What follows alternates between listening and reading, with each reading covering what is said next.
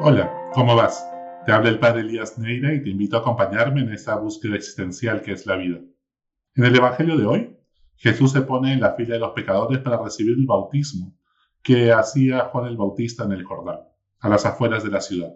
Era un ritual que buscaba manifestar el arrepentimiento y la conversión a Dios. Jesús nunca cometió ningún pecado, pero se solidariza con la humanidad y decide ponerse en la cola de los pecadores. No viene a juzgarnos, sino a salvarnos. El bautismo de Juan era un signo de conversión. Muchas veces creemos que la conversión es esencialmente un cambio de comportamiento. Si antes mentía, ahora digo la verdad. Si antes hablaba mal de las demás, pues ahora me esfuerzo en no hacerlo. Si antes robaba, ahora seré honesto.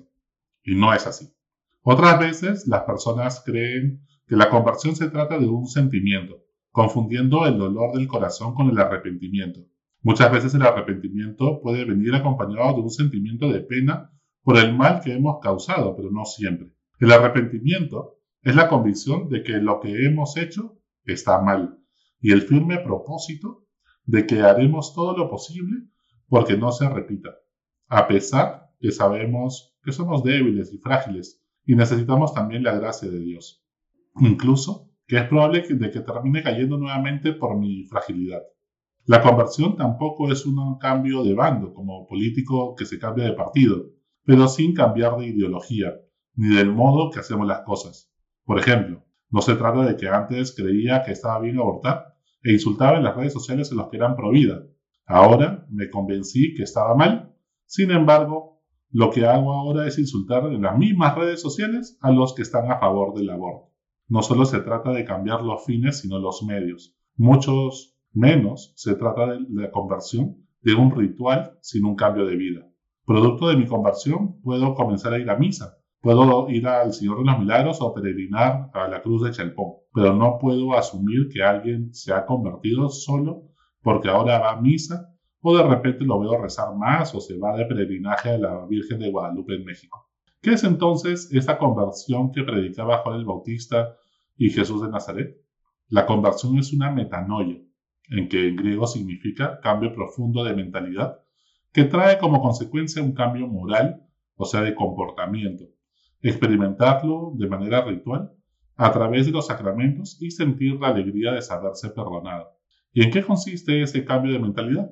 En convencerte que Dios te ama con locura y pasión. Si Dios está loco de amor por ti y por mí, esta buena noticia es la que te cambia la vida.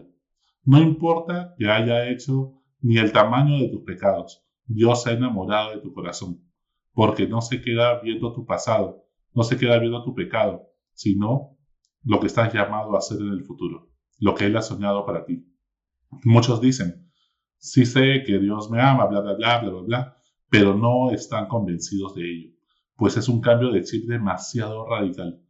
Muchas personas desconfían de que alguien los pueda amar, quizás por los golpes de la vida, las traiciones y rechazos experimentados, los resentimientos y envidias producto del egoísmo, incluso por las relaciones familiares, parentales que han tenido, que generan pues heridas profundas en el corazón. Pero lo cierto es que dudan del amor.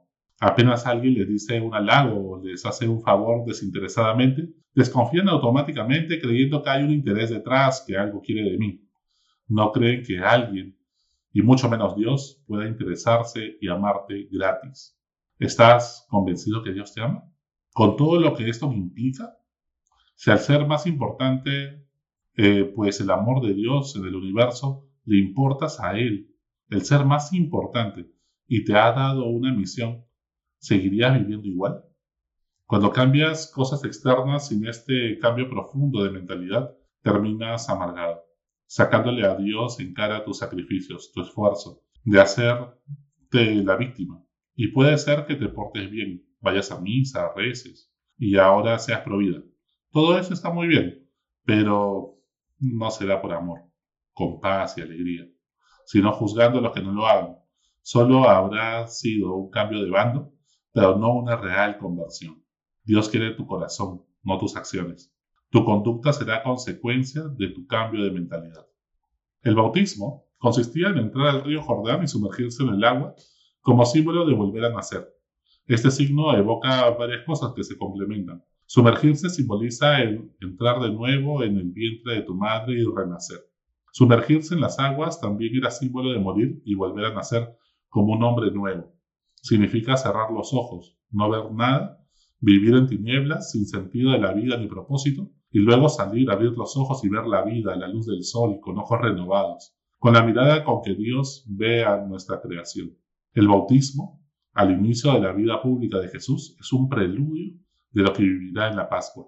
Pascua o Pesá, en hebreo, es el paso de la muerte a la vida, de las tinieblas a la luz. Por eso se trata de un nuevo nacimiento, de dar a luz. Haciendo lo más humano que un hombre puede hacer como es morir, Jesús resucita. Es una locura, a la cual nos hemos acostumbrado. Escandaliza a la mayoría. Escándalo significa falta de signos y milagros que evidencien que Jesús es Dios. Dios es tan loco para los ojos de los soberbios que no pueden creer que el camino para vivir en plenitud es morir a ti mismo, salvar tu vida, consiste en preocuparte por los demás, quererte a ti mismo, pasar por amar a los enemigos. La gloria pasa por ser humilde, decir tu verdad, pasa por escuchar a quien piensa distinto con empatía. Vivir unidos implica valorar e incluir la diversidad. Ser fuerte pasa por mostrar tu fragilidad.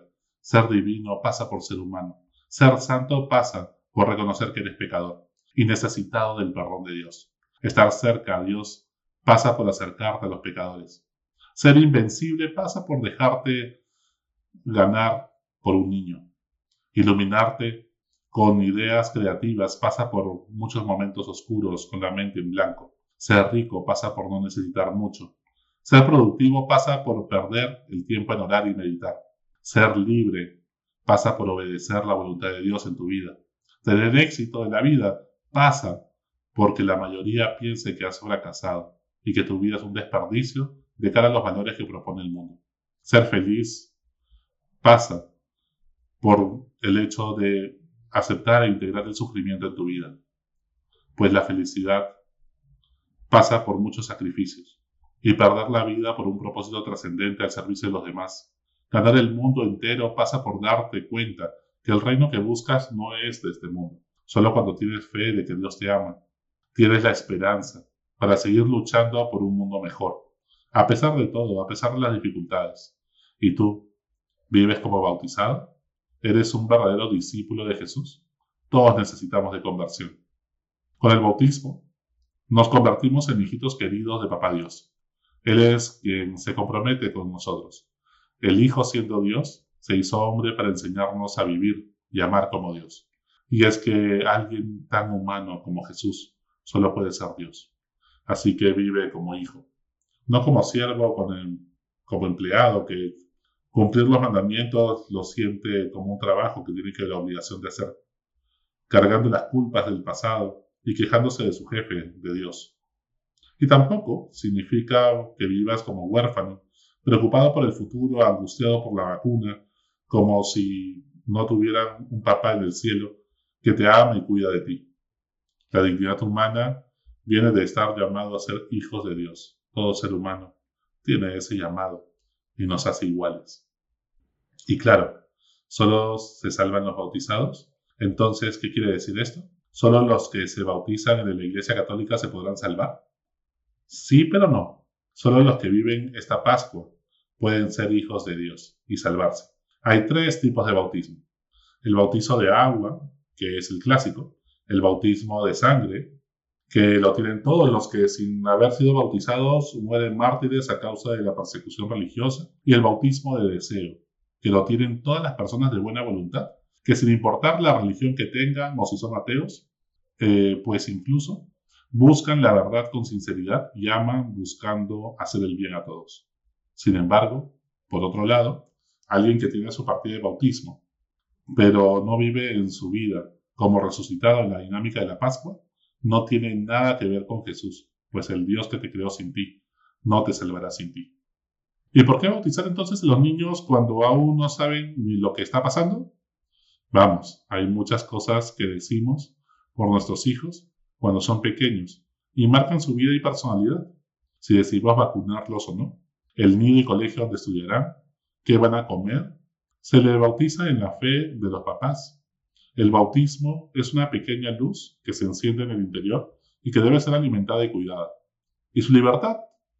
Por supuesto que el niño elegirá cuando sea más grande. Es que se trata de un solo sacramento de iniciación cristiana que antiguamente se hacía en una sola ceremonia cuando eran adultos.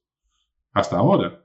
Y por pedagogía le hemos dividido en tres momentos a lo largo de la infancia y la adolescencia, hasta ser adultos, en la fe. El bautismo, cuando son pequeños, la primera comunión cuando están de unos 8 o 9 años y la confirmación hace los 15, 16 años o más. En este proceso irá eligiendo, sí, pues se irá eligiendo poco a poco y se continúa con cada paso hasta la confirmación en la cual ya lo vuelve adulto en la fe. ¿Y tú celebras el día de tu bautizo? Por lo menos sabes cuándo es. Hasta la próxima. Sigue buscando que Él te encontrará.